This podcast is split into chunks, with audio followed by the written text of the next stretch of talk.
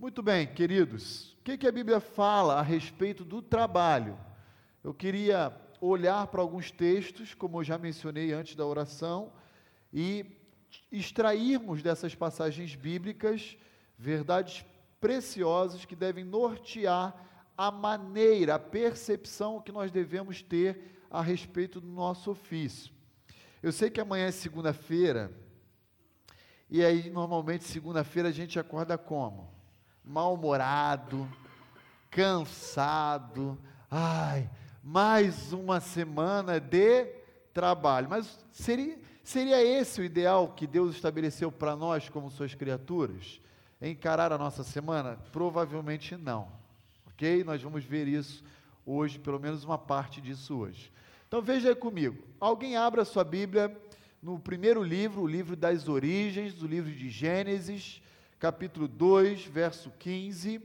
E ainda no capítulo 2, nós vamos ler também os versos 19 e 20. E a primeira verdade que eu quero estabelecer aqui com você que me ouve é que o trabalho antecede a queda. O trabalho ele existe antes mesmo do pecado entrar no mundo. Alguns têm a impressão errada de que o trabalho também é punição pelo pecado da desobediência de Adão e Eva no Éden. Isso é um grande engano. Desde que Deus criou o homem, Deus, Deus atribuiu ao homem trabalho. Então, o trabalho existe desde que o homem existe. Então, o trabalho não é consequência do pecado ou da queda, tá bom? Isso é importante a gente lembrar, porque o trabalho para nós é sofrido, é sinônimo de sofrimento. E aí muitos atribuem e relacionam o trabalho à queda, e não deveria ser é, estabelecida essa conexão, pelo menos nesse momento. Então, abre lá, quem pode ler para mim Gênesis 2, 15, depois Gênesis 2, 19 e 20. Marcos, por favor. E tomou o Senhor Deus o homem e o pôs no jardim do Éden para lavrar e guardar. Segura aí, Marcos. Olha aí. A narrativa do capítulo 1, finalzinho, bem como o início do capítulo 2, vai falar sobre a criação do homem. É uma narrativa dupla, são duas vezes narrando a criação do homem.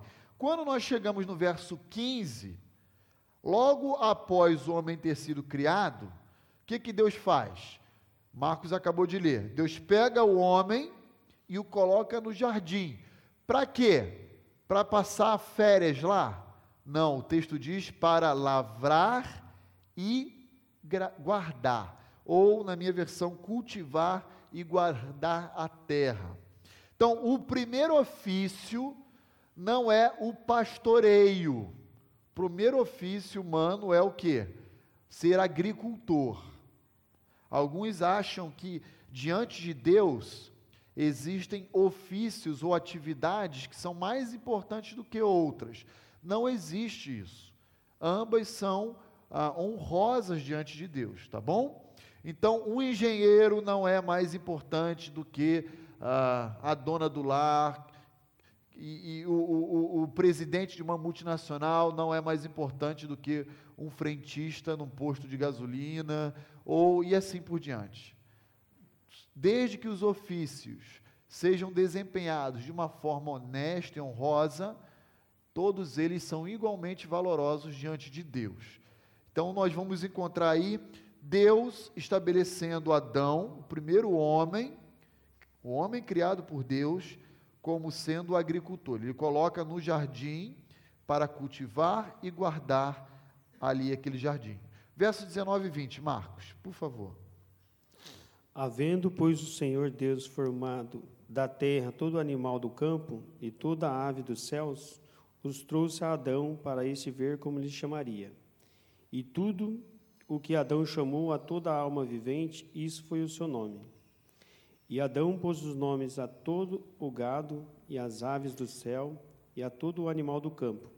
Mas para o homem não se achava ajudadora idônea. Muito obrigado. Veja aí, ah, irmãos, uma outra atividade que representa trabalho dada a Adão era o que? dar nome aos animais.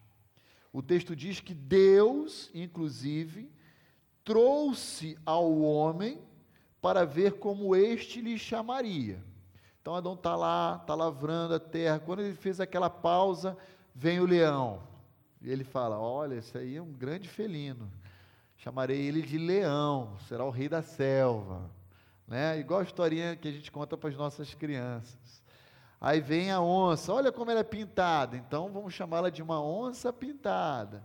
E vai dando nome aos animais, e aí você continua no, na narrativa e percebe que o homem não encontra um outro ser semelhante a ele, compatível a ele, e então Deus o faz cair no pesado sono, extrai a sua costela, forma da costela do homem sua esposa, Eva, e ele então acorda daquele sono feliz e contente por encontrar Eva. Então, irmãos, primeira verdade que eu quero estabelecer com os irmãos é que o trabalho ele existe desde que o homem existe, ele antecede a queda. O homem, ele está intrinsecamente ligado a alguma atividade profissional, seja ela qual for. O homem precisa desenvolver uma atividade profissional, porque Deus atribuiu ao homem esse ofício, essa responsabilidade. Isso tem implicações não só para o presente, mas também para o porvir. Então, tira também da sua cabeça aquela falsa impressão de que lá no estado eterno dos santos, estado definitivo, no novos céus e nova terra, você vai viver louvando a Deus naquele coral angelical, né, dos santos com os anjos reunidos e vai ficar vagando igual uma alma penada. Isso não vai acontecer. Adivinha o que vai acontecer? Provavelmente lá no porvir também. Trabalho. Que isso, pastor? Pensei que eu ia me livrar desse negócio aqui depois que eu ressuscitasse. Não, provavelmente não, porque nós encontramos em Apocalipse 21 e 22 que são as únicas passagens que descrevem os novos céus e a nova terra, também ah, os despojos, as riquezas dos homens, sendo ah, entregues a Deus numa espécie de um culto em adoração a Ele. Quer dizer, riquezas produzidas pelo próprio homem, não aparece assim, né, no estalar de dedos. Então, tire da sua, da sua mente, do seu coração, aquela impressão de que lá vai haver assim a cultos 24 horas para todo sempre, para pelos séculos dos séculos, você vai ser uma alma ah, vagando e louvando com corais. Agora é o coral lá de São Paulo, aí vem o coral. O coral proveniente agora dos Estados Unidos, aí vem os americanos santos. Não, tire, você vai trabalhar e vai trabalhar bastante lá. Só que a diferença que existe entre o trabalho hoje e o trabalho anterior à queda, ou lá no estado eterno, é que ele não será penoso. Ele não será penoso. Então, olha lá comigo Gênesis capítulo 3. Olha qual é a diferença depois que o pecado entra no mundo. Verso 17 a 19. E Deus disse a Adão: Visto que atendeste a voz de tua mulher e comeste da árvore que eu te ordenara que não comesses, maldita é a terra por tua causa. Em fadigas obterás dela o sustento durante os dias da tua vida. Então, olha que interessante. Agora, Adão, você, antes você semeava e dava o fruto. Agora você, para comer esse fruto, vai ter que, ó, suar porque é por meio da fadiga que você vai ah, obter o teu sustento durante os dias da tua vida. A terra produzirá também cardos e abrolhos, espinhos, ervas daninha, vão surgir a partir do pecado do homem. E tu comerás a erva do campo. No suor do rosto comerá o teu pão, até que tornes a terra, pois dela foste formado, porque tu és pó e ao pó tornarás. Então, depois que o pecado entra no mundo, todo o trabalho ele assume uma outra conotação. Ele passa a ser algo penoso. sofrível. Por isso que a gente chega segunda-feira e fala: Ah, meu Deus, dá a tua graça para mais uma semana de trampo, né? Assim que a gente faz. E a gente chega no final do dia, às vezes, tarde da noite em casa, e ainda está no meio da semana e você fala: Senhor, renova as forças do teu servo, da tua serva, porque eu não sei se eu aguento chegar até sexta-feira. E aí, quando você chega no seu trabalho, tem aquele chefe cruel, aquele departamento opressor, e você dá um bom dia segunda-feira assim, todo mundo assim: o que, que tem de bom? O que, que tem de bom? Né? Então, o trabalho passa a assumir uma conotação extremamente ruim e cruel para o homem. Ok, irmãos? Agora, deixa eu, mencionar por que, que o trabalho existe, pelo menos é uma tentativa de justificar o trabalho do homem. Por que, que o trabalho existe anterior à própria queda? A Bíblia diz que o nosso Deus, ele é um Deus trabalhador.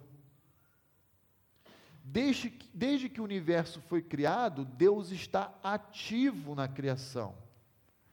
Ele esteve ativo trazendo a existência nos seis primeiros dias, todas as coisas da ordem criada, e depois, embora a atividade criadora de Deus tenha parado, ele continua ativo, exercendo a manutenção da ordem criada para que depois que o pecado entrou no mundo, especialmente o universo não entre em colapso.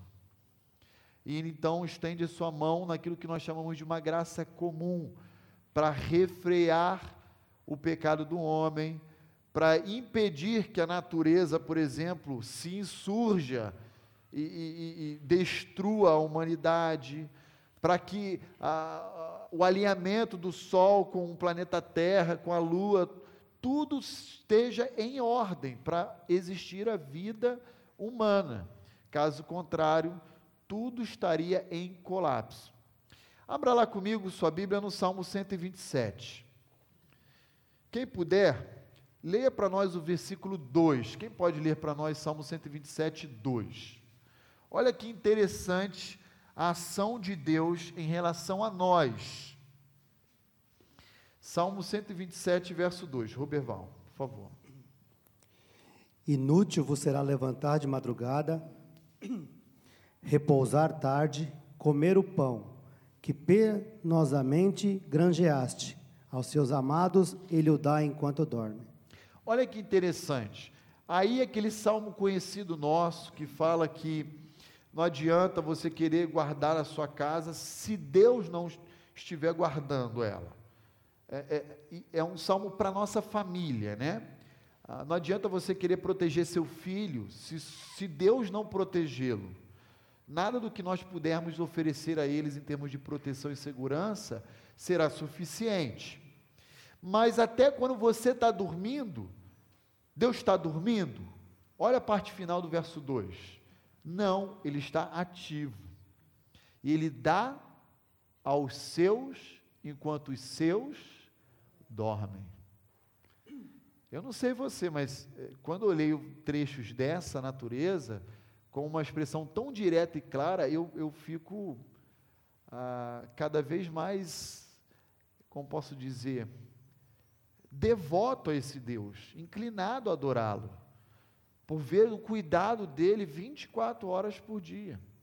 Enquanto nós estamos dormindo aqui, lá, sei lá, no Japão, Está amanhecendo enquanto aqui está escurecendo. E Deus está ativo. O tempo inteiro. Deus não dorme. Não dormitará o guarda de Israel. Salmo 127. Nem cochilará, nem, nem vai tirar aquela pestanazinha assim. Ele está ativo, ele está acordado. Agora, por que, que isso tudo é importante? Irmãos, a base do nosso trabalho é o nosso Deus, ele é o fundamento. Por isso, Deus abomina e reprova, por exemplo, a figura do preguiçoso. O que é o preguiçoso? É aquele que atenta contra o caráter trabalhador do seu Criador. É aquele cara que, ó, quer ter boa vida. Ele, então, ele não quer ter qualquer compromisso, como dizia lá no Rio de Janeiro, meu pai, com a hora do Brasil. Né? Ele, ele, ele, ele quer tirar proveito do trabalho dos outros. Lembra lá em Tessalônica? Paulo diz para os crentes de Tessalônica que estão achando que Jesus vai voltar assim, ó, no dia seguinte, e por uma compreensão errada, eles pedem demissão e, e ficam querendo comer de casa em casa. Para quê? Eu vou ficar trabalhando. Ele vai vir, vai ficar tudo aí mesmo. Aí Paulo diz: aquele que não trabalha, que não coma. Parem de receber na casa de vocês esses aproveitadores.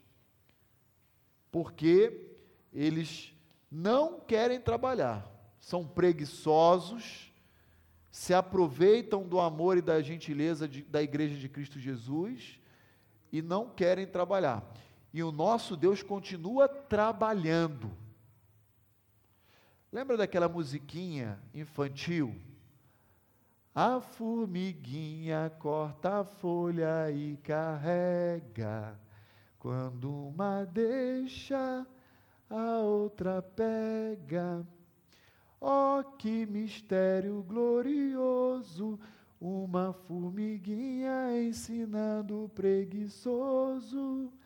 Aí vem a parte final e diz: Deus não quer sua obra, Deus não quer. É isso mesmo, sabe por quê? porque o preguiçoso, ele atenta contra o seu criador. Deus, ele é trabalhador. Tá claro isso, irmãos? Tá claro mesmo? Entenderam por que, que nós precisamos trabalhar? E o trabalho está intrinsecamente ligado a, a, ao nosso ser. Porque o nosso Criador, quando nos fez, ele nos fez como criaturas trabalhadoras. Ok? Tudo bem? Então vamos prosseguir. Você sabe, talvez você soubesse que a preguiça é um pecado. E até talvez você soubesse que o trabalho existe anterior à queda. Mas talvez você nunca tivesse correlacionado essas verdades à verdade do seu Criador. E, e é porque Deus é trabalhador que nós temos que ser como ele. Segunda verdade, o trabalho ele é um meio. O trabalho nunca é um fim em si mesmo. No momento em que o trabalho é um fim em si mesmo, nós passamos a ser idólatras. Porque nós passamos a atribuir ao trabalho aquilo que deveria ser atribuído a Deus. Muitas vezes achamos que idolatria está restrito apenas à adoração de imagens. Isso não é verdade. Tudo aquilo que substitui Deus passa a ser um ídolo. Então, o ídolo não é apenas uma imagem de cerâmica, de madeira, de pedra. Um ídolo pode ser um filho, o ídolo pode ser dinheiro, o ídolo pode ser reconhecimento profissional. O ídolo pode ser uma carreira. Então, olha aí comigo, Salmo 104. Dani, leia para nós, por favor, os versos 13 a 15. Salmo 104. Do alto de tua morada regas os montes, a terra farta-se do fruto de tuas obras. Fazes crescer a relva para os animais e as plantas, para o serviço do homem, de sorte que da terra tire o seu pão. O vinho, que alegra o coração do homem, o azeite, que lhe dá brilho ao rosto, e o alimento, que lhe sustém as forças. Olha que interessante. Você pensa assim: ah, eu preciso do meu trabalho para sobreviver, para sustentar a mim e a minha família. E eu digo a você: você não precisa do seu trabalho, você precisa de Deus. Como assim, pastor? então posso ficar desempregado? Não, não me compreenda mal. O trabalho é meio. Meio para quê? Para eu levantar o meu sustento. Contudo, entretanto, porém, todavia, quem me dá o meu sustento, em última instância, quem é? É Deus. Como a Dani acabou de dizer para nós, ó, é Deus que dos seus aposentos celestes rega a terra. É Deus que do seu trono de, de, de graça faz crescer o pasto para o gado. É Deus que da sua glória faz as plantas crescerem para o alimento do homem.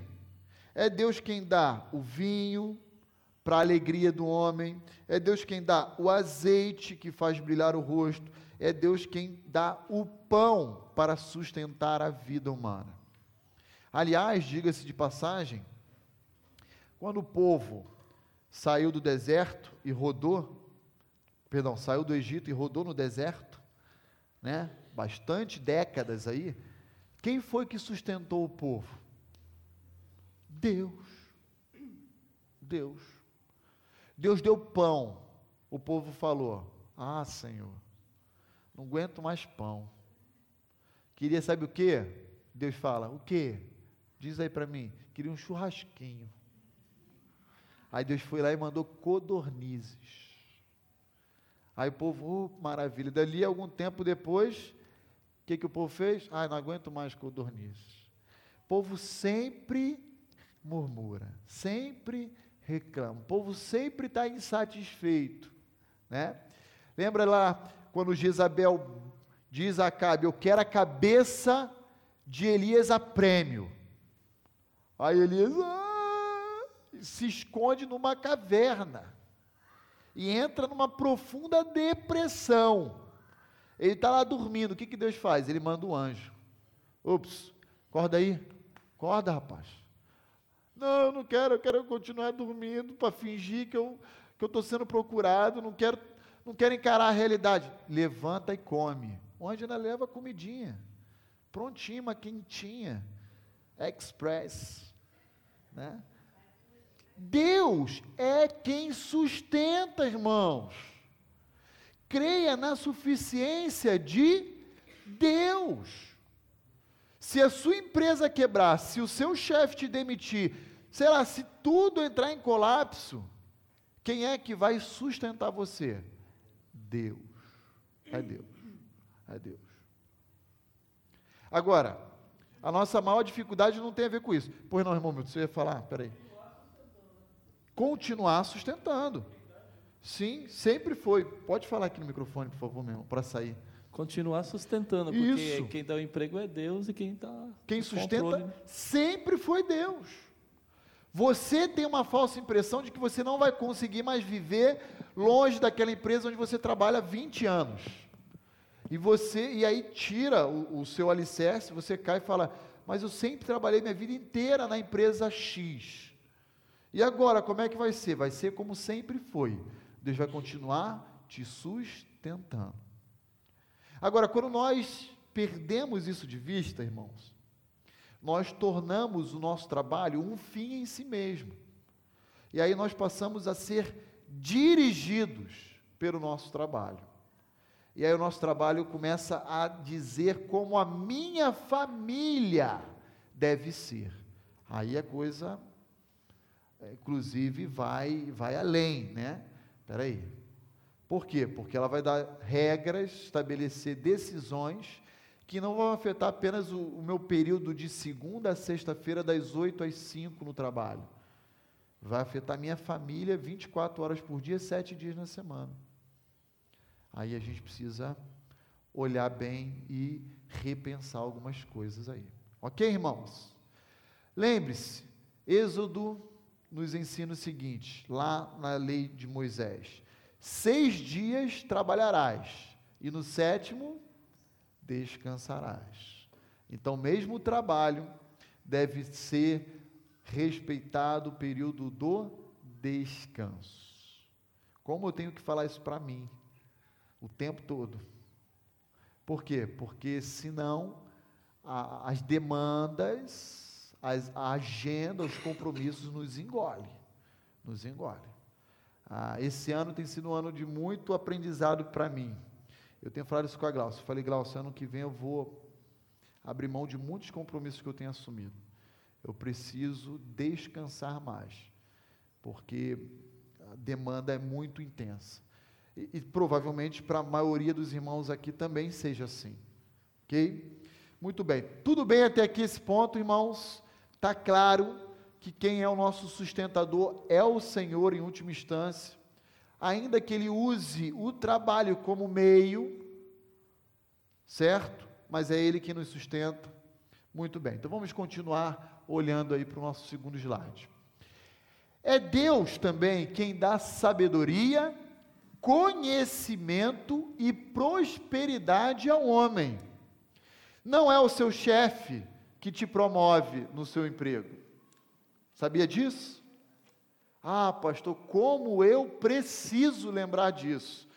Porque eu insisto em pensar que é o meu chefe, que é o diretor da empresa, que é o diretor do departamento. Não, não é. É Deus quem dá a você sabedoria, conhecimento e prosperidade. Então vamos lá. Vamos fazer um exercício aqui. Eclesiastes 2, 26. Quem pode ler para nós? eu pegar o microfone aqui momento. Obrigado. Quem pode ler Eclesiastes, capítulo 2, verso 26? Marcos, por favor. Porque o homem que é bom diante dele dá Deus sabedoria e conhecimento e alegria, mas ao pecador dá trabalho. Para aquele que ele ajunte e amontoe para dá-lo ao que é bom perante Deus. Também isso é vaidade e aflição de espírito. Muito bem. Aqui que Salomão está dizendo é o seguinte: não é que o homem que lhe agrada não trabalha, tá?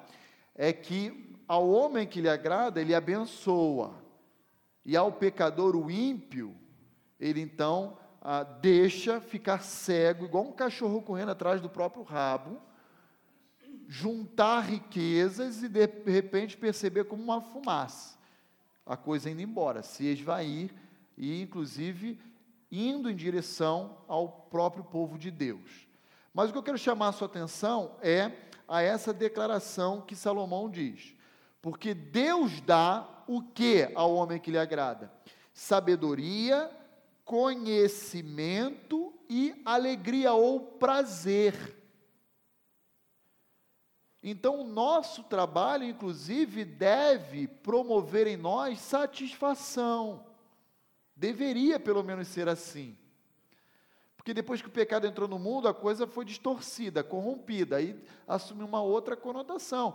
Mas é Deus quem dá a mim e a você, e eu quero chamar a sua atenção a isso, habilidades distintas um dos outros. Deus dotou, por exemplo, ao Renato a capacidade na área de exatas como engenheiro que não dotou o pastor Roni. Deus dotou o Danilo na capacidade de ciências aeronáuticas a pilotar uma capacidade que não deu ao pastor Roni. Deus dotou o irmão Lino de habilidades na, na área de construção civil que não dotou o pastor Roni. E por essas diferentes habilidades, nenhum significa ser melhor do que o outro. Mas elas se complementam, elas colaboram, contribuem.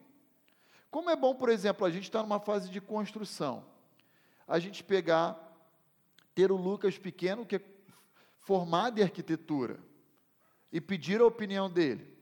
Aí tem a questão do pagamento. A gente tem um Israel que pode nos ajudar na gestão financeira. Aí precisamos da obra, na gestão da obra. Temos um de Jair, temos um irmão Luiz. Precisamos executar a obra, temos um irmão Liberalino. Então, essas capacidades se complementam, se reúnem.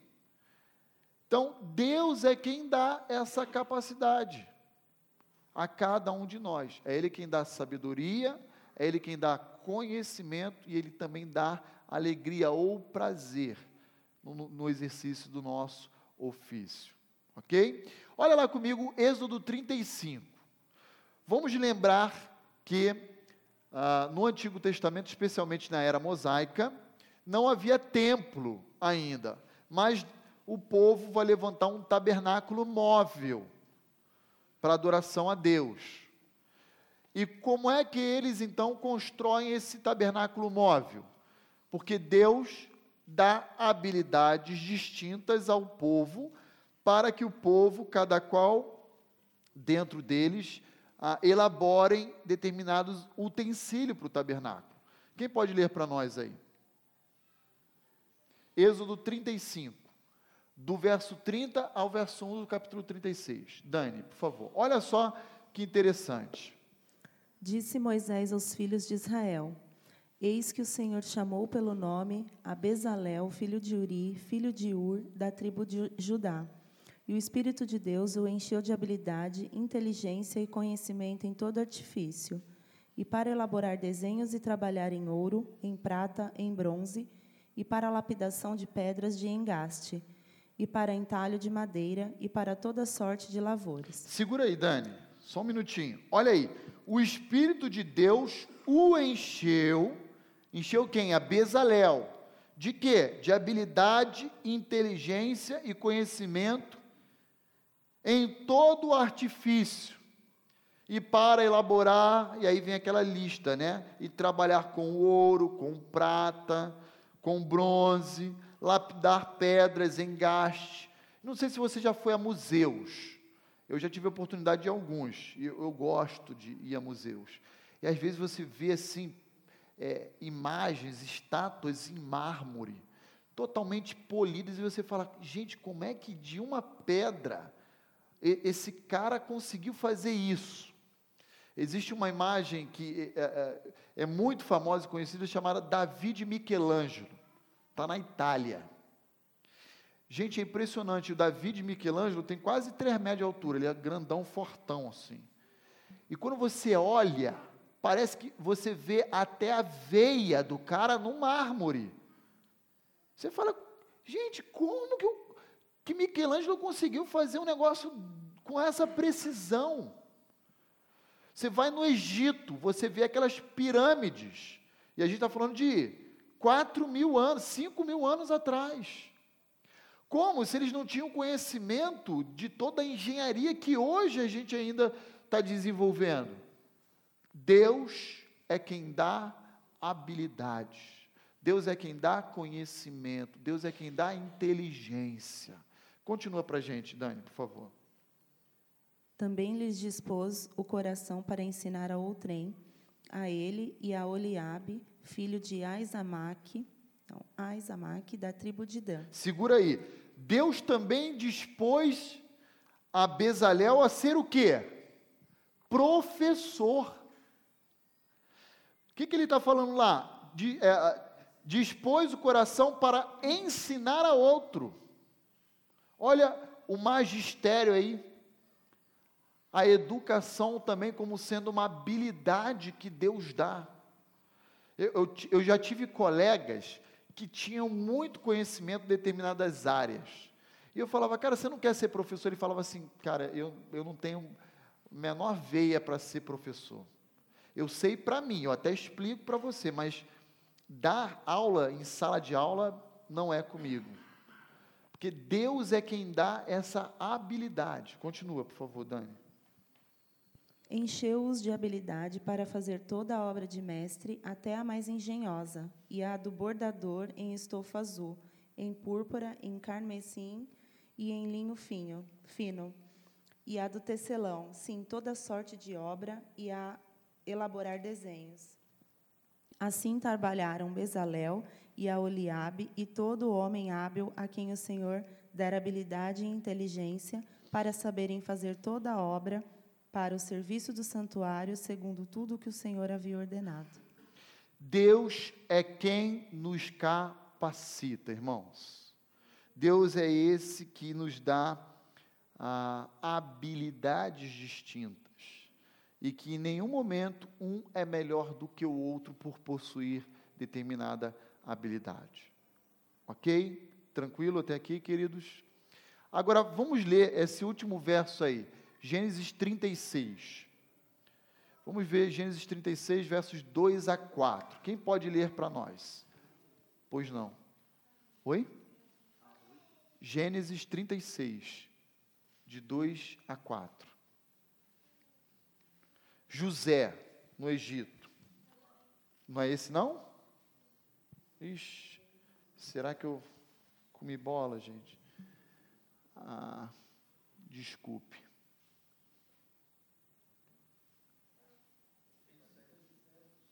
Hã? 37. Será que eu. Desculpa, foi erro de.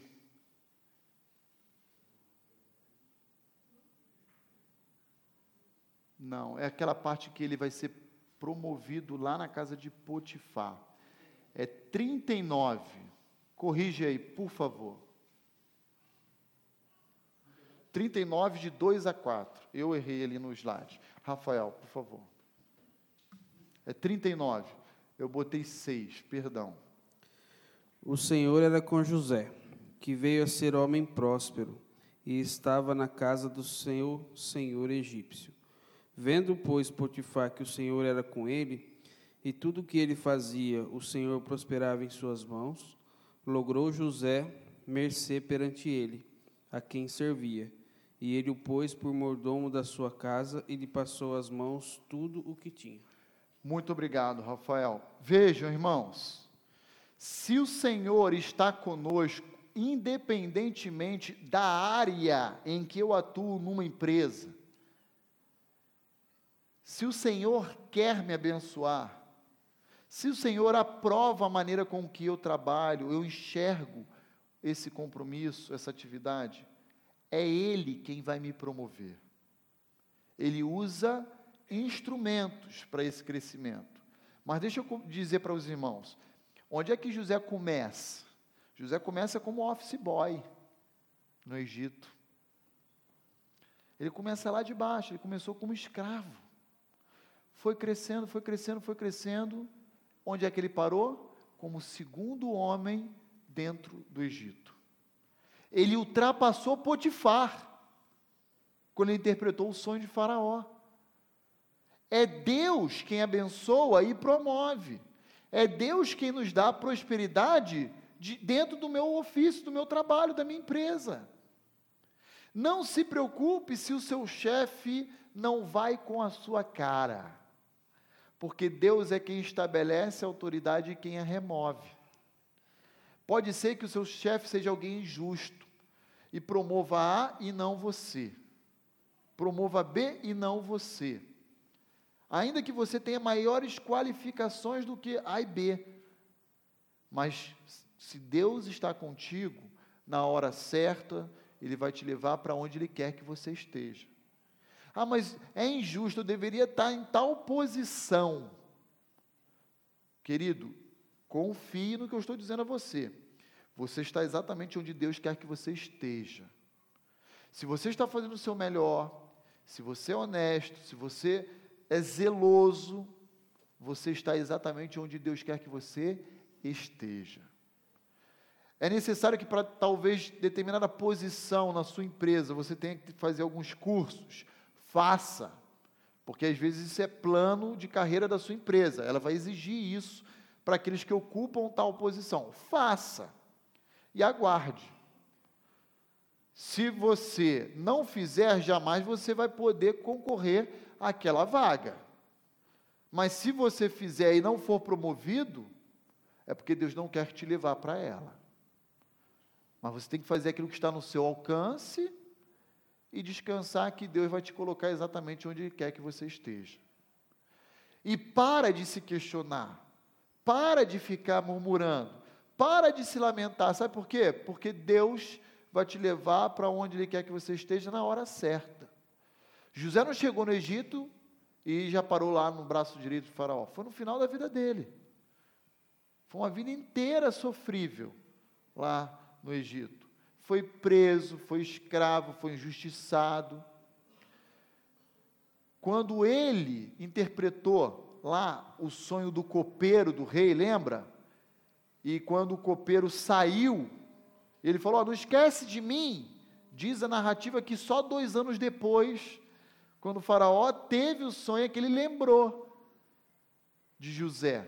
Ah, Faraó, tem alguém lá sábio preso que interpretou meu sonho. Então as coisas não são assim, ó, imediatas, instantâneas.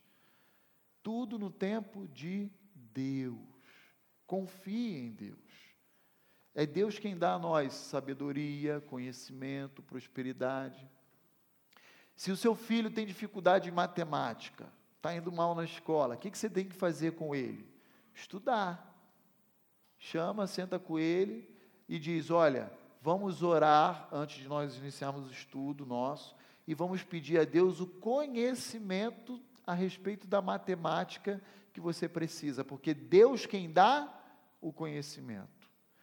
Ora com ele e você vai estar internalizando na mente e no coração dele que Deus é a suficiência das nossas vidas, com esse ato. Ok, queridos? Muito bem. Então, próxima verdade. Tudo bem, queridos? Vocês estão quietinhos aqui hoje? Vamos lá, vamos prosseguir então. Devemos ainda oferecer o nosso melhor serviço como ao Senhor. Eu preciso oferecer o meu melhor a Toyota, o meu melhor na John Deere, o meu melhor lá na loja de parafusos do Adalto, o meu melhor no, na John Deere, o meu melhor para o meu chefe, para o meu. Eu tenho que oferecer o meu melhor. Não como a homens mas como ao próprio Deus. Colossenses capítulo 3. Cadê o microfone? Verso 22 a 24. Quem pode ler para nós? Colossenses 3. Tati, obrigado. 22 a 24. Servos, obedecei em tudo ao vosso Senhor, segundo a carne. Segura aí, ô Tati. Pode mudar aí a expressão servos, que é dulos, para empregados, sem problema nenhum, tá bom? Funcionários e empregador, tá bom? Então seria assim: funcionários, obedecer em tudo ao vosso empregador, a sua empresa, né? Ao, ao seu empregador segundo a carne. Continua, Tati, por favor. Não servindo apenas sobre vigilância, visando tão somente agradar homens mas singeleza de coração, temendo ao Senhor. Tudo quanto fizerdes, fazei-o de todo o coração, como para o Senhor e não para homens, cientes de que recebereis do Senhor a recompensa da herança. A Cristo Senhor é quem estáis servindo. Obrigado, Tati. Então vejam, você que é funcionário, como é que você deve agir? Você não tem que agir como um bajulador do seu chefe, trabalhando por aparência, como querendo agradar a homens. Mas vocês devem trabalhar de segunda a sexta ou segunda a sábado no seu trabalho, temendo ao Senhor. Isso tem a ver com mordomia cristã, irmãos. Porque lembra o conceito de mordomias? de mordomia é Deus confiar a nós os seus recursos e oportunidades. E nós sermos meros administradores, gestores dessas oportunidades e desses recursos. Isso é mordomia. Então, eu tenho que olhar para o meu emprego entendendo que ali é uma oportunidade que Deus me confiou para eu honrá-lo. Aí muda tudo, aí muda tudo. Aí você já não quer mais puxar o tapete do teu chefe, ou do, do teu colega, né? Por quê? Porque você sabe, se você teme a Deus, que Ele está olhando para a sua vida. E aí o texto continua nos dizendo: tudo quanto fizerdes, fazei-o de todo o coração. Isso aqui é eco de Eclesiastes 9,10, que é a próxima passagem. Provavelmente Paulo tem em mente Eclesiastes 9,10 quando ele escreve isso. Tudo quanto fizerdes, fazei-o de todo o coração, como para o Senhor e não para homens. Ah, mas poxa, o meu chefe é tão ruim comigo. Não estou dizendo que com todo mundo é isso, tá? Eu sei que muitos aqui gostam do seu chefe, porque são pessoas justas, bondosas.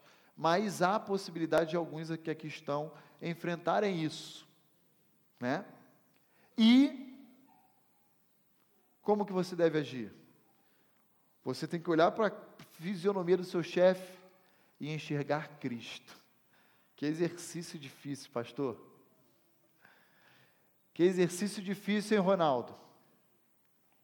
Que exercício difícil. Olhar para o meu chefe, para o meu trabalho e enxergar Cristo. E aí no finalzinho, lá no verso 24 diz: A Cristo o Senhor é que estás servindo. Você não trabalha para John Deere, você não trabalha para Toyota, você não trabalha para tantas outras, para Azul. Você trabalha para Cristo. E aí faz diferença. Faz diferença. Ah, não, mas quem paga minhas contas é a empresa X. Quem paga suas contas é Deus, que usa a empresa X para que você possa aferir, né? Auferir, perdão, auferir o recurso que você necessita para a sua para o seu sustento. Eclesiastes 9, verso 10, aí a gente para. Tudo quanto tiver a mão para fazer, faze-o conforme as tuas forças. Porque no além, para onde tu vais, não há obra, nem projetos, nem conhecimento, nem sabedoria alguma. Muito obrigado, Ruberval. Lá para o Sheol, para a sepultura, lá não é lugar de você fazer mais nada. Você tem que fazer aqui, enquanto está vivo. E o que, que você tem que fazer aqui? Como você deve fazer aqui? Com toda a tua força. Você, você, você tem que empregar toda a sua energia. Você tem que empregar todo o seu vigor. Você tem que se dedicar integralmente ao seu trabalho. Você não pode ficar dividido. Fazer aquele trabalho, sabe como? Meia boca. Meia boca. Né? Ah, então, por exemplo, você é um marceneiro. Aí você vai lá, corta a madeira, trabalha, tirou as medidas, aí fica aquela folguinha lá, no armário. Não, você tem que ir lá e ajustar. Aperta, põe aquele, aquela ferragem resistente, você tem que dar o seu melhor. Irmãos, eu, eu, eu, quero, eu quero encerrar nosso primeiro tempo de estudo aqui hoje, dizendo uma coisa para os irmãos. Preste atenção no que eu vou dizer com muito amor e carinho. Muito amor e carinho. Existem muitos cristãos que maculam a imagem de Cristo Jesus e da sua igreja por um desserviço que presta. Numa entrevista, ele já se apresenta apertando a mão e dizendo: Eu sou crente para tentar ganhar a confiabilidade do entrevistador. E no dia a dia, são incompetentes. E durante aquele prazo lá que a CLT prevê de 90 dias de experiência, ele é mandado embora. E aí depois chega na igreja e diz assim: Ah, eu não tenho oportunidade. Eu não tenho oportunidade. Coitado de mim. Por quê? Ah, não sei por que, que o patrão me mandou embora. Eu acho que fizeram uma injustiça pelas minhas costas. Aí quando você vai averiguar, na primeira semana o cara chegou atrasado três vezes no trabalho. Segunda semana o cara pediu para sair mais cedo. Na terceira semana, o cara ficou no WhatsApp, no Facebook, no Instagram durante o horário comercial. Quando ia se relacionar com um comprador, o fornecedor, o que fosse, era um encostado. Aí depois vai dizer que a crise econômica brasileira é terrível, né? A crise está tá judiando do povo. Ó, como dizia minha avó, uma ova. Uma ova. Vai ter com a formiga, seu preguiçoso.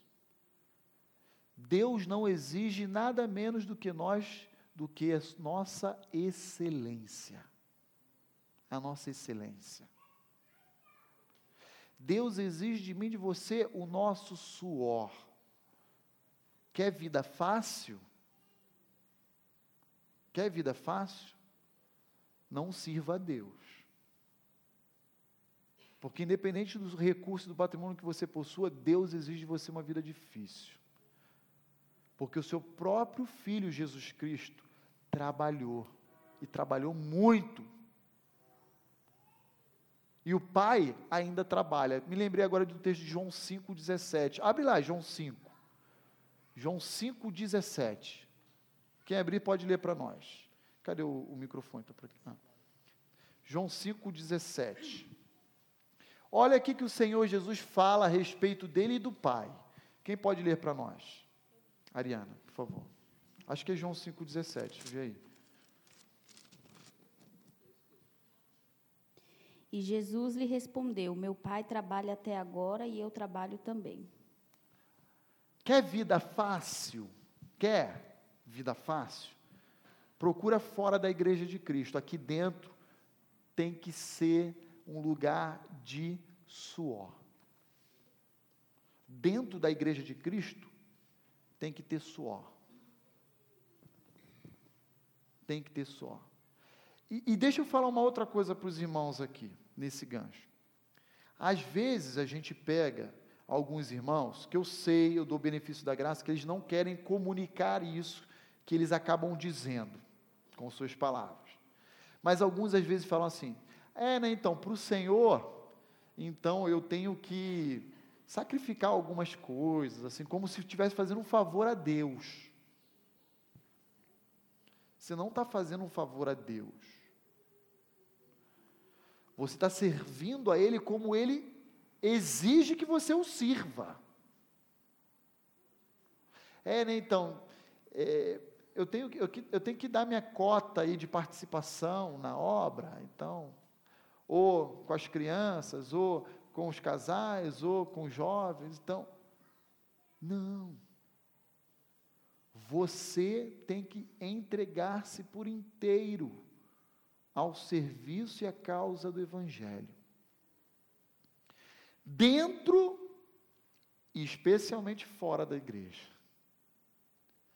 Se a gente considerar que oito horas é uma jornada de serviço diária, em média, aí, da população brasileira, 8 horas diante de 24 é um terço, correto? Então, um terço da sua vida vai ser dedicada ao trabalho. Você já parou para pensar nisso? Como é que você enxerga o seu trabalho? Como é que você exerce o seu trabalho? Você tem que fazer com louvor, com excelência com desprendimento, com liberalidade. Sabe por quê? Quando você exerce isso, você está fazendo para Deus. É assim que a Bíblia nos ensina. Nós vamos fazer uma pausa, mas deixa eu fazer apenas duas considerações finais aí para a gente orar e encerrar esse período, tá bom? Primeira consideração final. O trabalho, ele é árduo, é fadigante mas ele não deve ser exercido em excesso. Seis dias trabalharás, e no sétimo descansarás. Mas e durante aqueles seis dias? Ah, eu tenho que suar, eu tenho que mergulhar, eu tenho que me imergir naquele negócio, eu, porque eu tenho que fazer com a totalidade do meu ser, porque é, é como para o Senhor. Quem é meu chefe? É o diretor do banco. Não, meu chefe é Deus, é Cristo. Quem é meu chefe? Ah, o meu chefe é o Adalto. Trabalho lá na loja dele. Não, meu chefe é Cristo.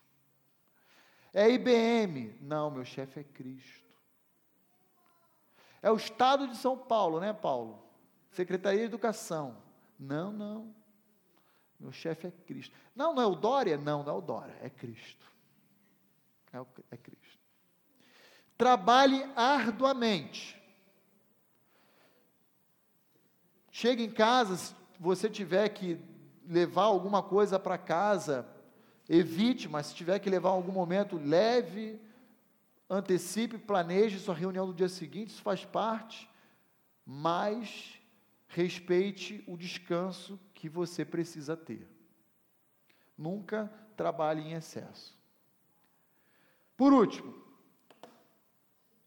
posições distintas existem, mas isso não significa dizer que pessoas são melhores do que outras. O presidente da Petrobras não é superior ao frentista que trabalha na bomba de combustível num posto para o consumidor final. Aliás, diga-se de passagem, se um presidente for corrupto, desonesto, ele ainda, aos olhos de Deus, é, mais, é reprovável perante Deus. E, e, e, o frentista honesto, ele ainda é superior a esse indivíduo. Todas as posições, todos os trabalhos, todos os ofícios são honrosos, desde que você lide com essa atividade da maneira bíblica, como ao Senhor, independente da posição que você ocupa. O professor não é melhor ou superior ao médico. O médico não é melhor ou superior ao engenheiro, que não é melhor ou superior ao advogado, que não é melhor ou superior ao professor, e assim por diante todos são igualmente honrosos.